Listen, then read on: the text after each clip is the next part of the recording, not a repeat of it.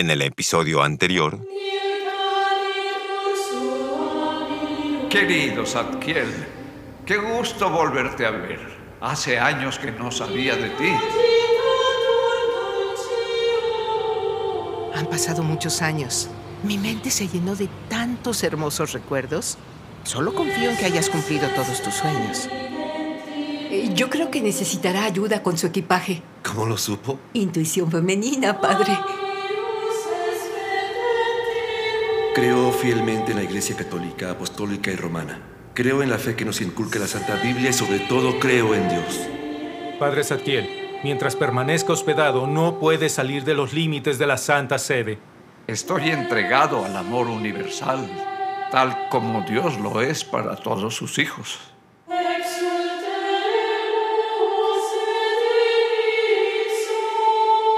Reverendo Papa, ¿se ha preguntado alguna vez qué se sentiría tener hijos?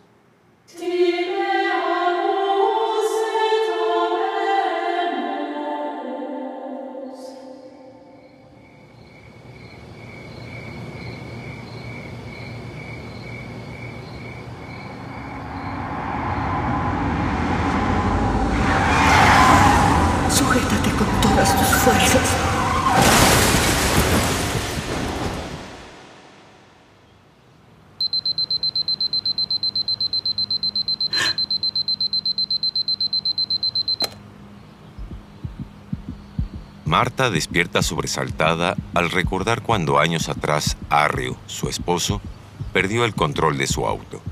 Sentada en la cama, tratando de que su ritmo cardíaco se estabilice, mira a su lado y ve que Arrio duerme plácidamente. Solo fue el recuerdo de aquella premonición. Una noche antes de aquel accidente, se encontraban tranquilos dormitando abrazados. De pronto, en su mente, resonaron esas palabras y las repitió en silencio, apretándolo fuertemente.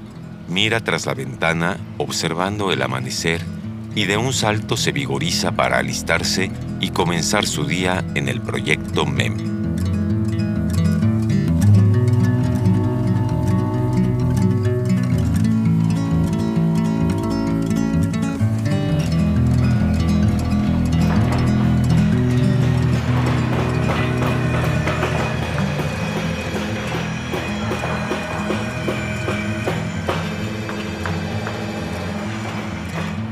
Barbaridad!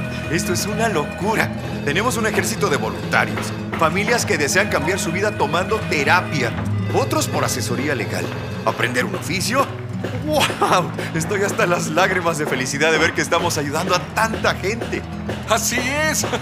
No me imaginé que MEM tuviera tanto éxito. Qué maravilla que la gente acuda a ayudar y ayudarse. Debemos comenzar con la meditación. ¿Cuántas personas tenemos en el jardín? Tenemos 211 personas y podemos convocar más vía internet. Hagámoslo. Necesitamos pensar en un nuevo sistema de enseñanza para adultos y sobre todo dirigido a los niños. Meditación, economía, finanzas, cuidado de la tierra, civismo, valores humanos. Tenemos mucho que hacer. Pero mucho. Yo mejor me voy al laboratorio. Nos vemos para comer. Eh, espera, Pepe. Necesito ver unas cosas contigo. ¿Qué cosa? Ivo, Pepe, Marta. Quiero aprovechar para presentarles a un gran amigo que se sumará al voluntariado.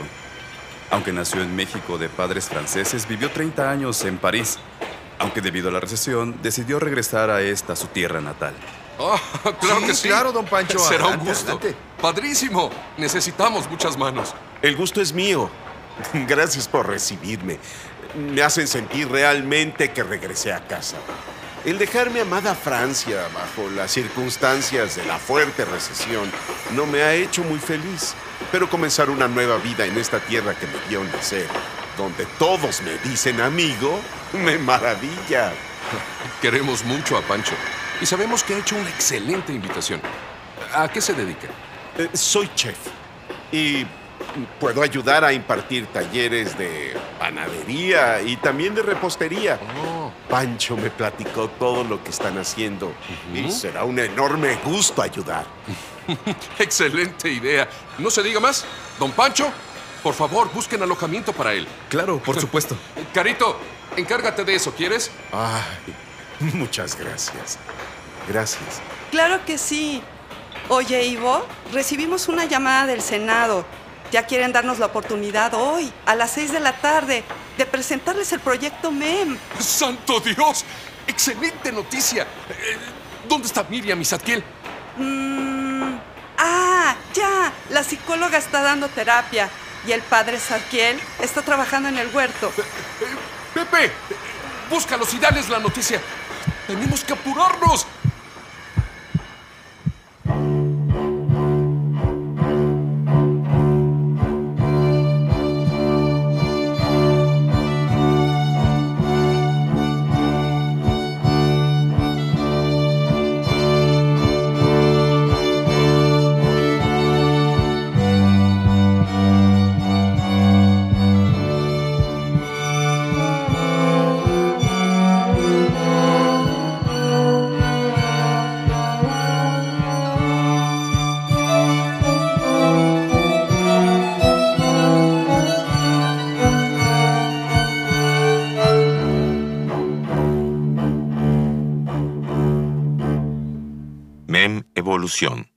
Hoy presentamos La Conexión.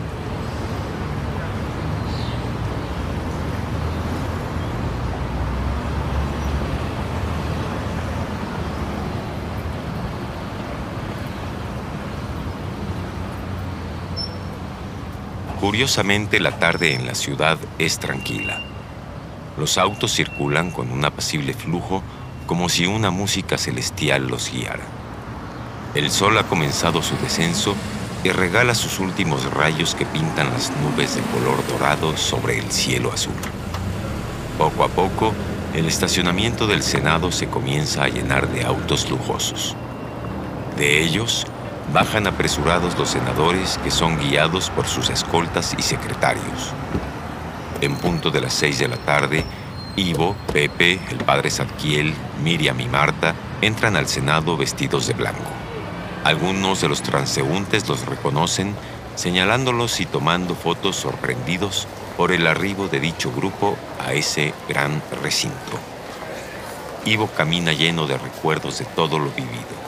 Al entrar, mira de frente las curules que a su vez son ocupadas por los legisladores que los observan meticulosamente levantando un cuchicheo entre sí. Ivo repasa con la mirada de derecha a izquierda ese majestuoso lugar. Su piel se estremece. Con los ojos llenos de lágrimas, recuerda las últimas palabras de su padre. Está a punto de lograr su tan preciado proyecto. Marta e Ivo cruzan la mirada entre sí e Ivo asiente con la cabeza en señal de inicio.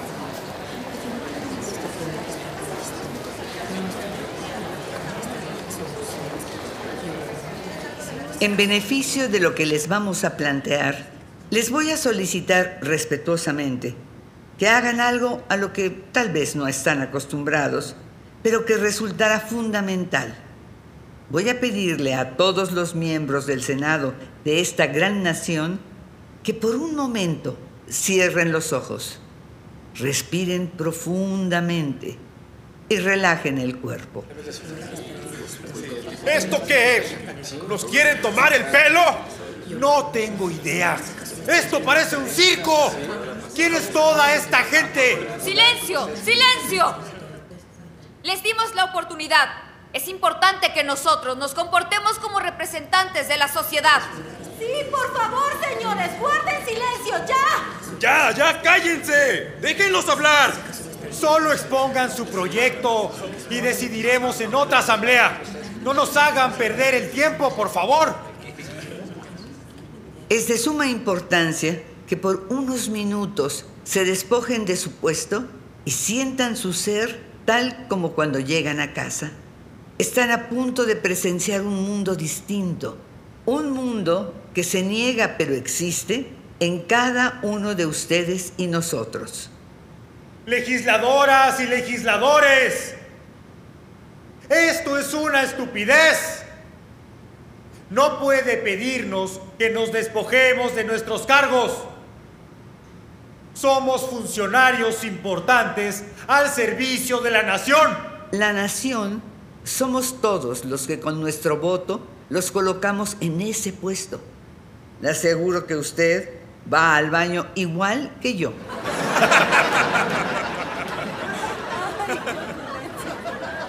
Está usted en lo correcto. Estamos al servicio de la nación y somos tan humanos como cualquiera. Quien quiera abandonar este recinto está en su derecho. Yo me quedo en representación de mis nietos. Sus nietos no representan a todo el país. Usted está manifestando una preferencia que no beneficia a todos los sectores. Esto está fuera de lugar. Tiene toda la razón. A ver, dígame, ¿usted tiene hijos? No, y no pienso tenerlos. ¿Se puede saber por qué? Vivimos en un mundo de porquería. Necesitamos leyes más eficaces para contrarrestar la corrupción y no estas sandeces. Yo recuerdo cuando era niño, nos enseñaban civismo y valores humanos en la escuela. Aproximadamente en el año 1989 se retiraron estas materias del cronograma estudiantil. ¿Lo pueden creer? ¿No ha razonado acaso que la corrupción se genera por la falta de estos dos importantes valores civiles? Desde este momento le digo que yo votaré porque se convierte en obligación inculcarlos desde casa y en la escuela. No podemos permitir seguir aguantando hijos descarriados en las calles que acaban convirtiéndose en delincuentes. Compañeras y compañeros, lo que acabamos de escuchar merece toda nuestra atención. Considero que debemos escuchar la propuesta porque si funciona, traerá grandes beneficios a la nación. Exacto. Decidimos darles la oportunidad de escuchar y entender su proyecto, ¿o no? Al final del día somos padres y madres, hermanos, hermanas, tíos. Tenemos sobrinos, vecinos. Nacimos en esta tierra y ahora tenemos el orgullo de representar a nuestra sociedad. Yo creo que es importante quitar barreras de comunicación. Yo también me quedo en representación de todos ellos. Compañeros del Senado, yo apoyo la moción y les pido que seamos pacientes. ¿Acaso no leyeron la iniciativa que nos enviaron? ¿No vieron el estudio psicológico al niño asesino y a su familia? Ese niño tiene el alma rota. ¿No entendieron por qué hoy estamos aquí? Debemos sentirnos ciudadanos antes que legisladores. Si queremos un cambio, estamos obligados a entender el problema de raíz. Esta es la oportunidad de unir el mundo espiritual con el material. Empatía, señores, empatía. Estamos en un momento trascendental. Compañeros legisladores, no estamos listos para dar ese paso. Efectivamente, no estamos listos. ¿Está usted seguro? La resistencia viene de los legisladores más jóvenes. ¿Cómo se ve que no han vivido lo suficiente como para entenderlo? ¿Quién vota porque continúe esta sesión extraordinaria? ¡Continúen! ¡Por favor, ya cállense! ¡Que continúen! esto! ¡Adelante! Gracias. Continuaré. Vamos a escuchar una música que nos va a ayudar a facilitar este proceso. Cierren los ojos y respiren profundamente.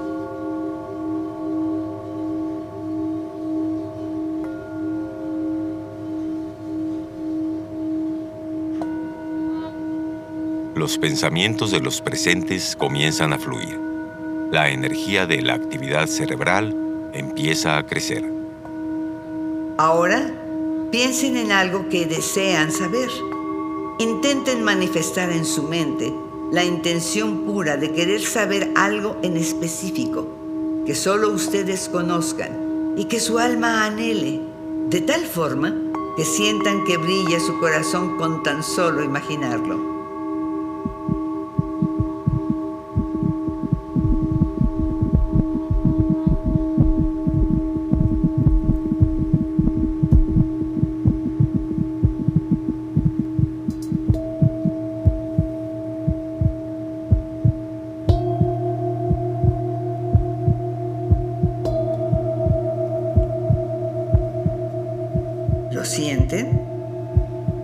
Esto es tener una intención.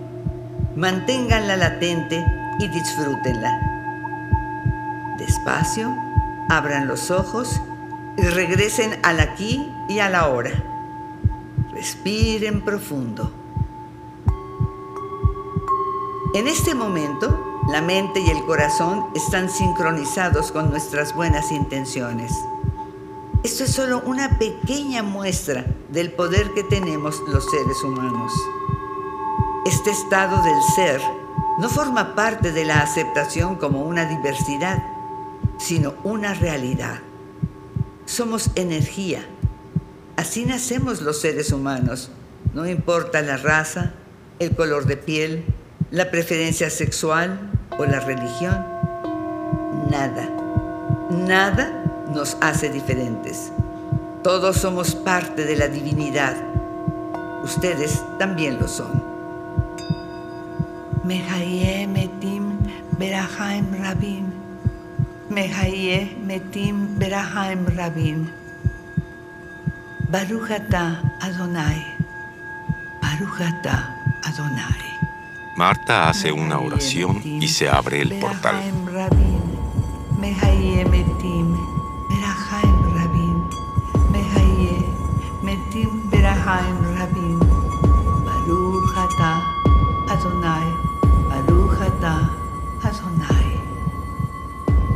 Espiritual se hace presente.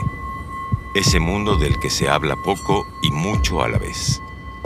Que se siente en la piel su existir, pero que ha sido negado por siglos por el mundo material. La divinidad del ser humano alza su voz para que se le reconozca.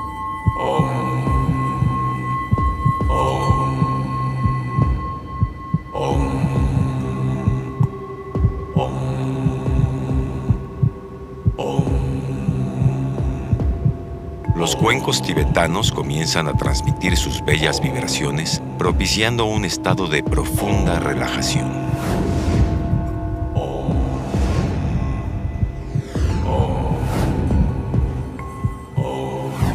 Distintas razas del mundo hacen acto de presencia. Poco a poco comienzan a entrar mujeres, hombres, niños y niñas con un peculiar vínculo, capacidades extrasensoriales. Todos hacen acto de presencia con la misión de ayudar a entender el mundo astral. Un séquito de monjes budistas y sadhu entran detrás de ellos. Científicos, médicos y estudiosos de neurociencia, física cuántica y biomagnetismo acuden a la cita para documentar la actividad cerebral y el nivel de energía que los fotones emitirían por el latir de cada corazón así como 11 cámaras Kirlian para fotografiar la energía electromagnética que emana el aura de los cuerpos presentes. Y al unísono, todos comienzan a pronunciar oraciones y cánticos. Los ostentosos cargos de los miembros del Senado quedan a un lado, haciendo resplandecer al humano que realmente son.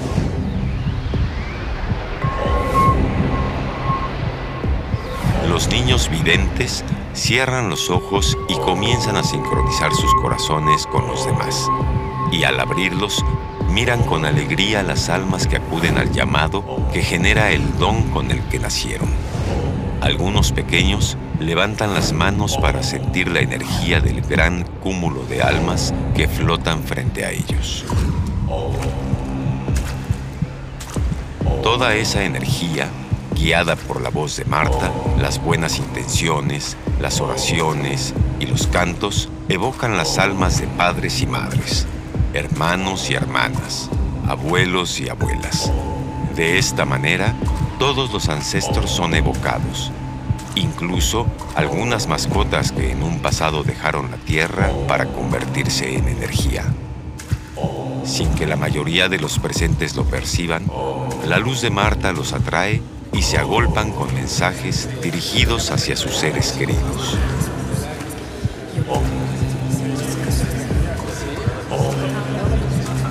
Las lágrimas comienzan a rodar por las mejillas de algunos legisladores, mientras que incrédulos se muestran confundidos al no entender lo que sucede a su alrededor. Otro grupo de niños entra al recinto cargando plantas de diferentes especies y tras ellos una niña de cuatro años quien jala un carrito con un depósito de cristal lleno de peces.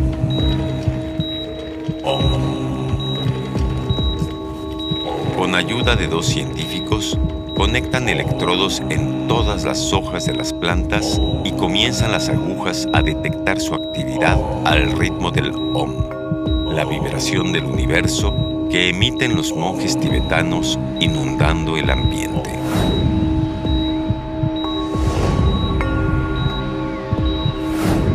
De forma inesperada, un niño toma un bat de béisbol y de un solo golpe destroza la pecera.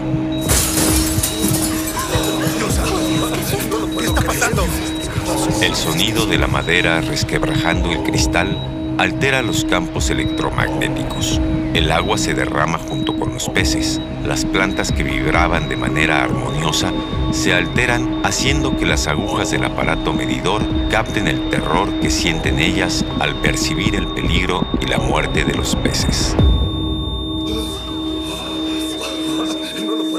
Los hombres y mujeres del Senado, horrorizados, miran aquel acto. Observan con gran asombro cómo las plantas vibran transmitiendo su sufrimiento ante el maltrato de otro ser. ¿Por qué hacen todo eso? ¿Qué no ven que los lastiman? Sí. Ahora imagine todo el dolor que vive un niño cuando se destruye su mundo o su campo energético, cuando existe de por medio violencia.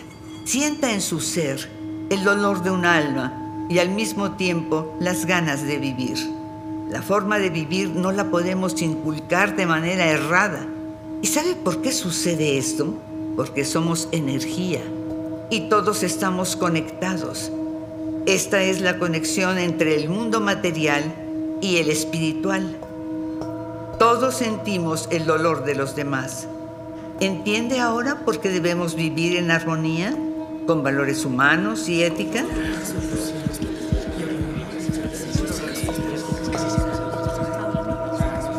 La reacción de los legisladores es abrumadora. Nunca habían percibido desde esa perspectiva el respeto por la vida. Han olvidado sentirse humanos dando seguimiento a leyes materiales en un ir y venir dentro de un mundo vivo, un mundo que vibra por la energía. Entre ellos debaten qué deben hacer. El romper patrones de conducta, paradigmas y demás se cree complicado.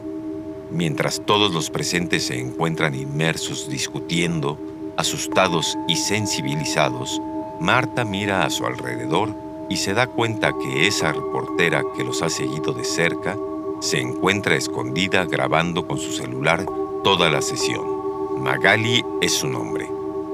Ella siente a Marta y se cruzan con la mirada. Asustada, Magali corre con su celular en mano para dar la noticia.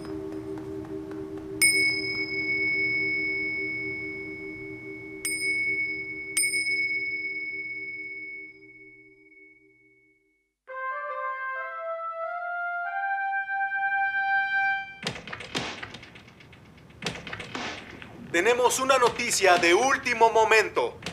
Nuestra amiga y colaboradora, Magali Sánchez, se ha colado en una reunión fuera de lo común en el Senado de este país.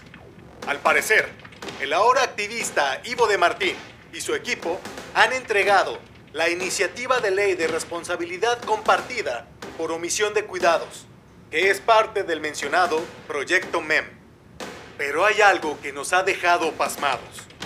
Personas de muchas partes del mundo se han reunido para apoyar este cambio. Y este cambio comienza con una nueva forma de vernos como humanos. Pero hay algo más. Junto con los activistas encabezados por Ivo de Martín, acudieron los abuelos y la madre de Luca, el niño que perdió la vida a manos de Adrián, el niño asesino. Y que dado a la conmoción de su asesinato, se inició todo este movimiento. Dicha familia prefirió quedarse en el anonimato tras sufrir tan cruel pérdida. Es sumamente asombroso. Estamos recibiendo videos de la medición de energía que emanan todos los legisladores en esta meditación fuera de lo común. Vean cómo se altera la medición del campo biomagnético cuando destrozan la pecera. La expresión de terror, de estos representantes de nuestra nación es más que genuina.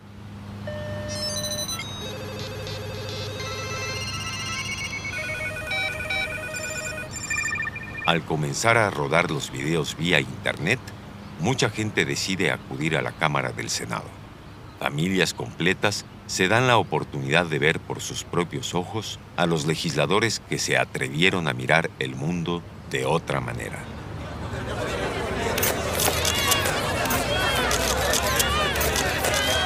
Señora legisladora, por favor, denos unos minutos. Díganos, ¿qué sucedió? Creo que estamos en el momento justo de reformar las leyes constitucionales. Estudiaremos dar inicio a un gobierno que incluya leyes humanistas y espirituales, señores. Esto no fue ni será nunca un acto religioso, no, de eso no se trata, nada que ver. Por favor, traten de entenderlo. Abramos la mente, es lo que se necesita, señores. Los tiempos están cambiando. No estamos incumpliendo ninguna ley. Esto tiene que quedar claro. Se trata de aceptarnos tal como somos y la forma de ver la vida para respetar la que se nos dio. La conexión fue majestuosa, ¿no lo vieron? Miren, les entregaremos la grabación original. Hemos decidido compartirla con todos los medios de comunicación para lograr que esto rebase fronteras y se unan a esta evolución.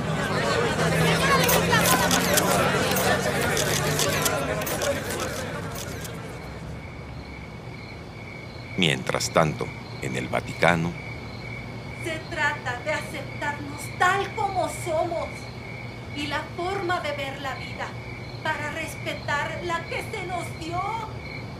Son tiempos nuevos, son tiempos de cambio. Necesitamos renovarnos.